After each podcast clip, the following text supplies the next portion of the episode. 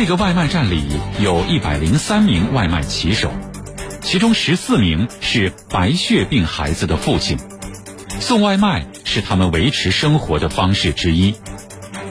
为了患白血病的孩子，他们在奔跑。在这条路上，他们最担心的并不是没钱，而是没有希望。爸爸，快跑！铁坤马上讲述。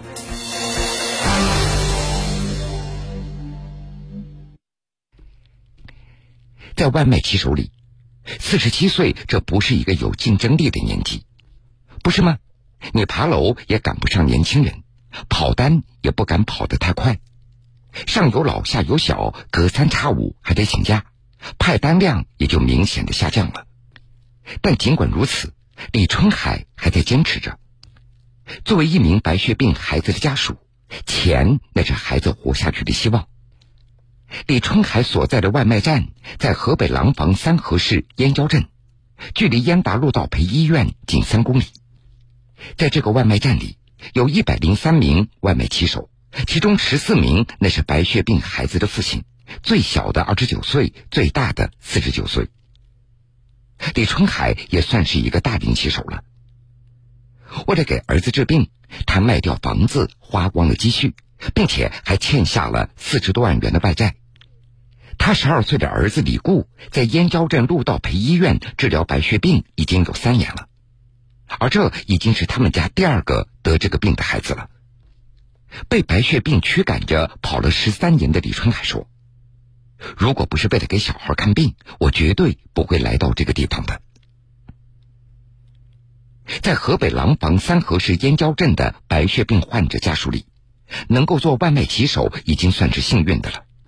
这意味着孩子在经历过发病、确诊、化疗、配捐、移植以后，进入病情相对稳定的阶段了。送外卖是这些父亲维持生活的方式之一。这些家庭绝大多数也都是分工明确，女人看孩子，男人找工作。当然也有例外。外卖站里首个特殊骑手是一位单亲妈妈刘丽。刘丽一边送外卖，一边给孩子挣钱救命，一边还要独自照顾孩子。然而跑单不足三十天，孩子就没了。刘丽一个人悄悄的离开了燕郊。刘丽的故事发生在二零一九年之后一年多，外卖站最多的时候迎来二十四名白血病孩子的父亲。吸引他们的不只是每单四元的配送费。还有一笔针对外卖骑手子女的一万到五万元的大病救助。李春海是这群特殊骑手当中少有的不止一次拿过单王的人，他最高一天跑了七十六单。用他的话说：“我必须要天天跑，我老婆孩子光靠低保能行吗？”李春海他送了四个月的外卖，平均每个月可以挣三千多元。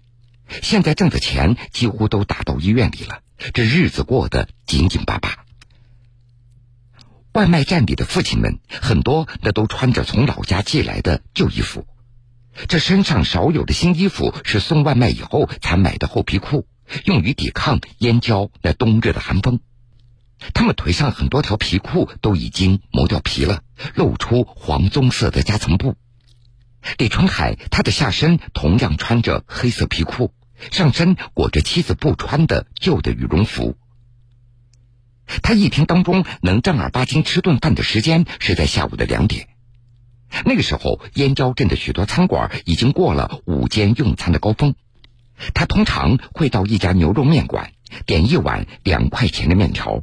他声称自己正在减肥，殊不知。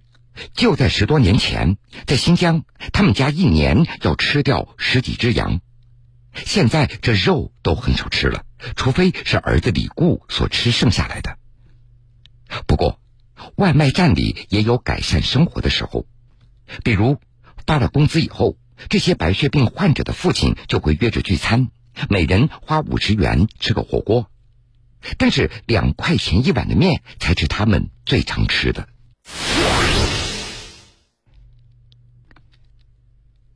每天清晨，李春海他们会在外卖站打个照面。晨会以后找一个阳光好的地方，一边晒着太阳聊天，一边在等着订单。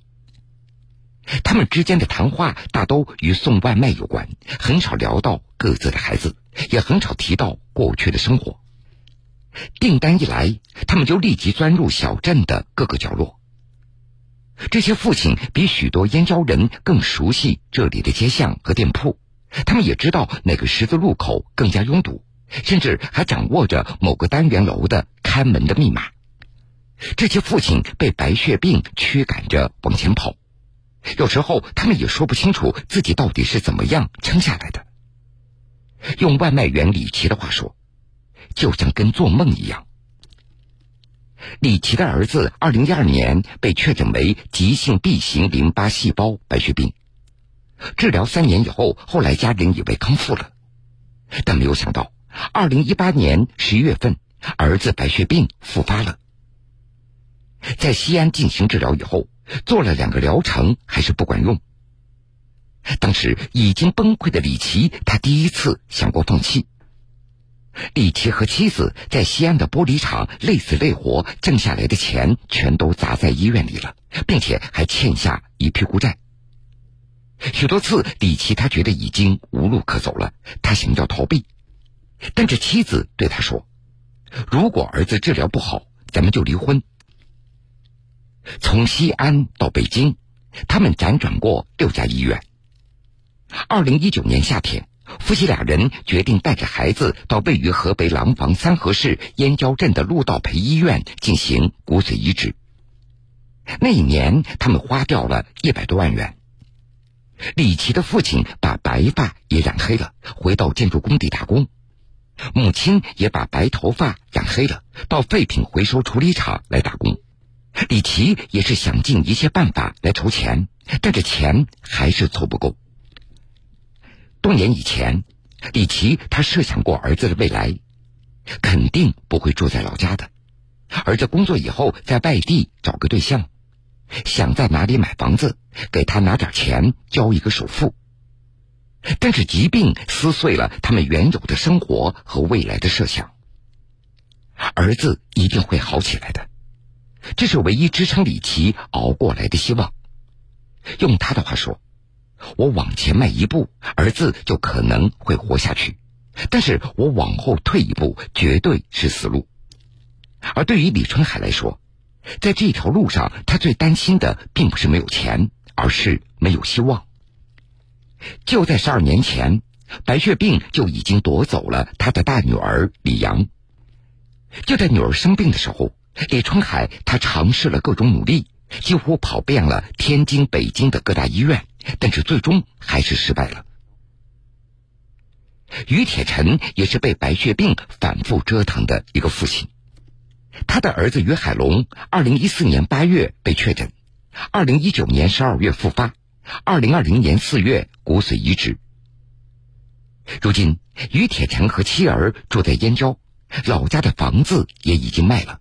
手里的欠债大概有四十多万，用于大连与北京之间的往返的火车票钱就已经超过了三万元。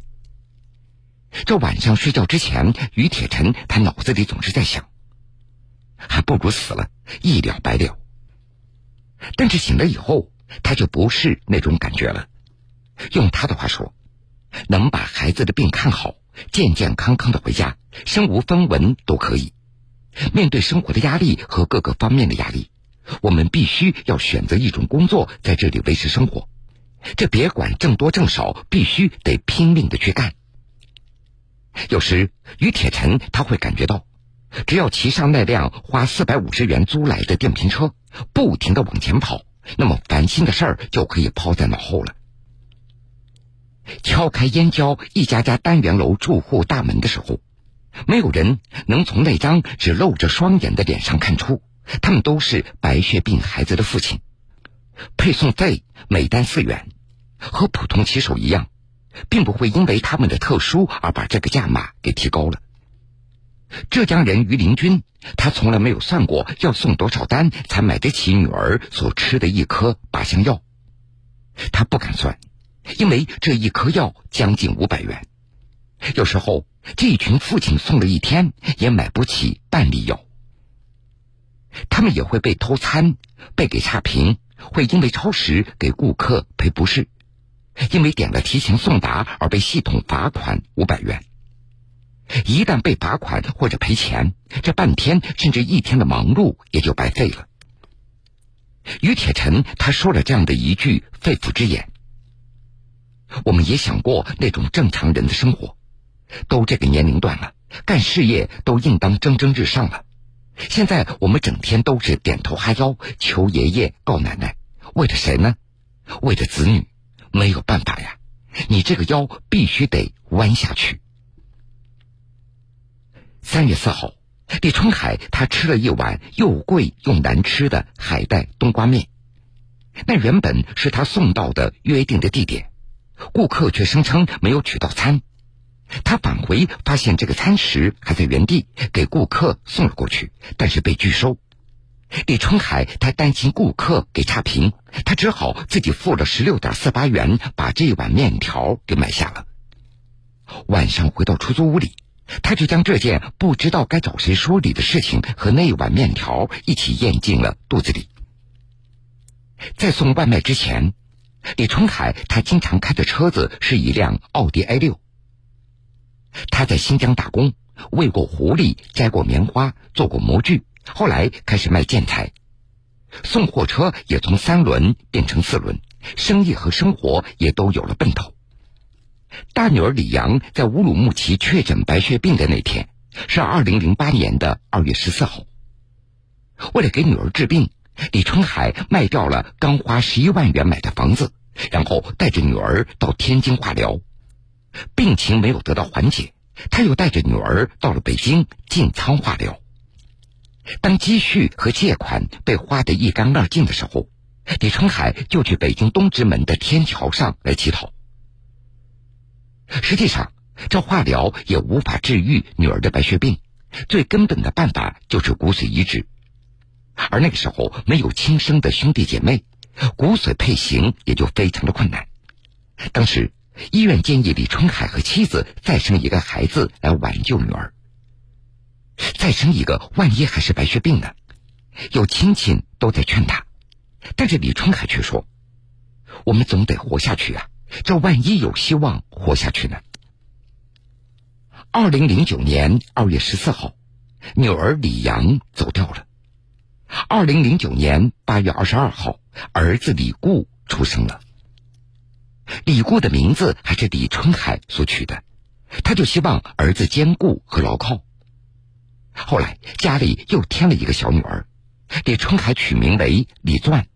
因为钻石是世界上最坚硬的东西。自从儿子李固出生以后，好像有一种无形的恐惧缠绕着李春海。这只要儿子有一个什么样的风吹草动，李春海他就立即想到那个病。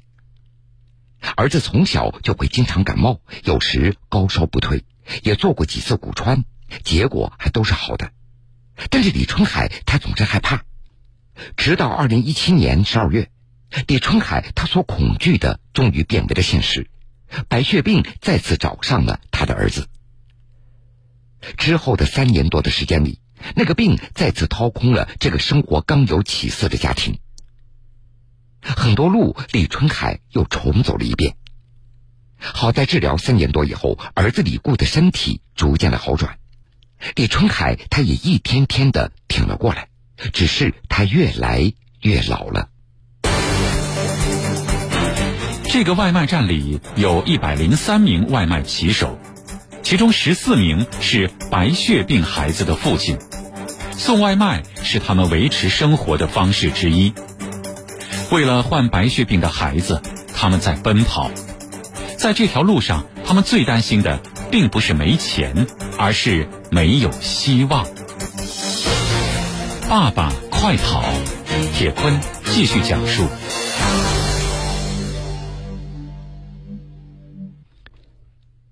从廊坊燕郊镇的这个外卖站出来，上雁林路，再往南走三公里，就会路过各式各样的杂货铺。在一片遍布红瓦屋顶的村子里，就可以找到李春凯和妻儿所租住的那个公寓的家里。这个公寓离陆道培医院也只有九百米。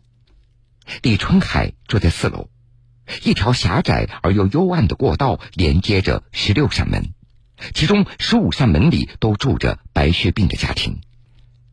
李春凯他每个月花六百元租下一套不足三十个平方米的房子，客厅也是卧室，陈设非常简单，里面摆着一个衣柜、两张床、三张小桌。靠门的一张小床是属于儿子李固的，床边的一张大床属于李春海和妻子的。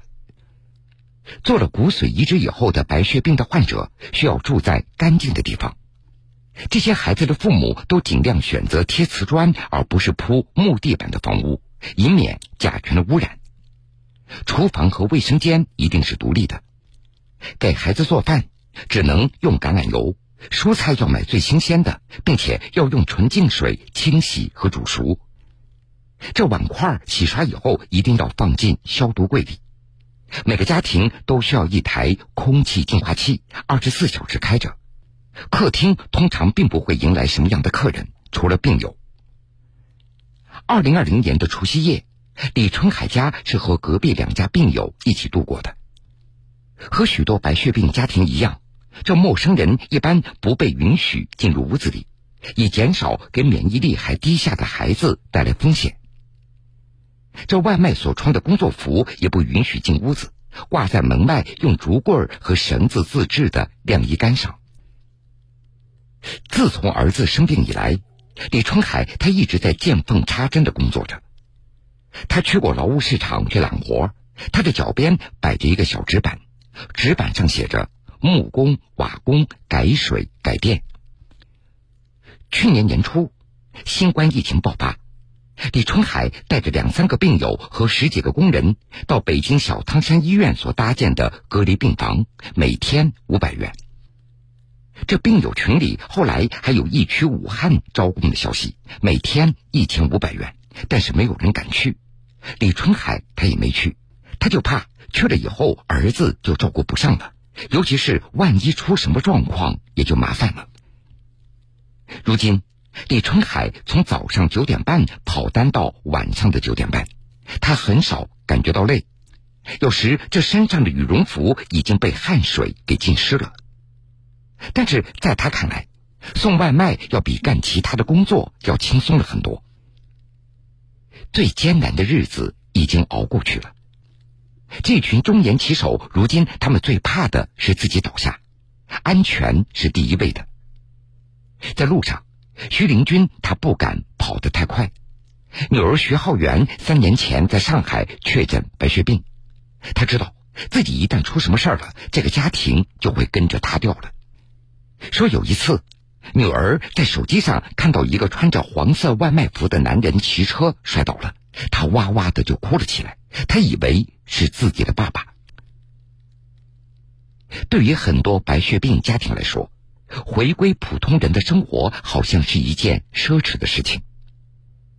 于铁晨他去送外卖，十七岁的儿子于海龙就坐在家里写字或者听歌，或者站在窗口向远处张望着。这个少年他一心在想着有一天能够重新回到学校里。十二岁的李固，他喜欢约着其他病友打游戏。李春海，他偶尔也听到孩子们一边打游戏一边在聊着，说那个谁谁谁又不行了。六岁的徐浩元没有机会到游乐场，这个女孩用其他病友送的积木玩具在客厅里盖着大厦建游乐场。虽然小姑娘没有来得及上过一天学。不过，却表现出对书本的强烈的热爱。她每天都会让妈妈将书上的故事念给她听。李春海难得一次带孩子出去游玩，那是在二零零八年。那个时候，大女儿的病已经很重了。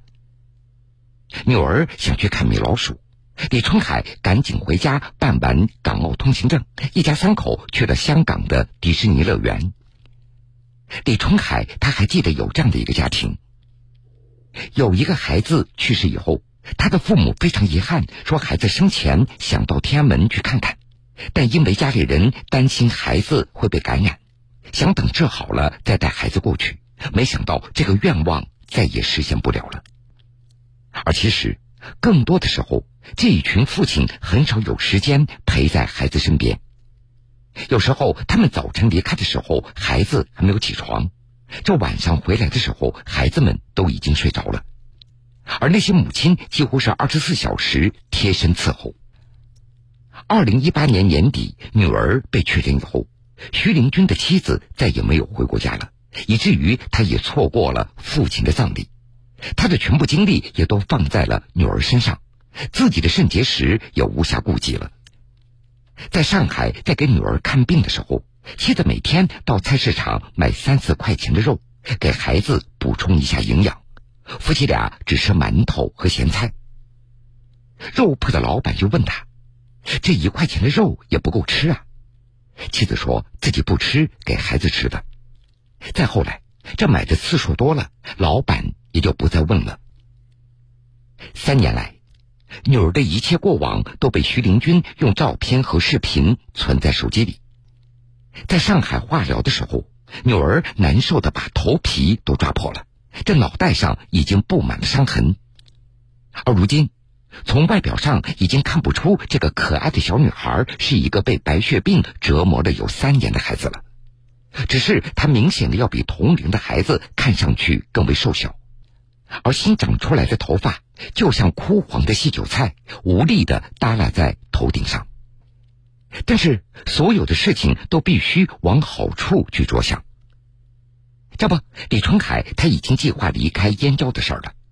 他认为，送外卖并不是一个适合挣钱还债的工作。他打算着，等儿子的病好了以后，就跟着朋友去澳大利亚干装修，一两年就可以把这个债给还清了。前不久，李春海把在燕郊过年的女儿李钻送回到老家吉林去上学了。顺道，他也把妻子和儿子也送了回去，让儿子先回去适应适应这个环境。回到老家以后，李春海他看到，已经七十二岁的老母亲还在捡废品，然后卖掉。他觉得自己亏欠的母亲太多了。自从儿子李固被确诊以后，原本这每天都会和老姐妹到鸭绿江上的江心岛闲逛的母亲。开始推着装废品的小车在街头四处游荡。在老家待了三天以后，李春海一个人又回到燕郊，继续骑着电瓶车送外卖。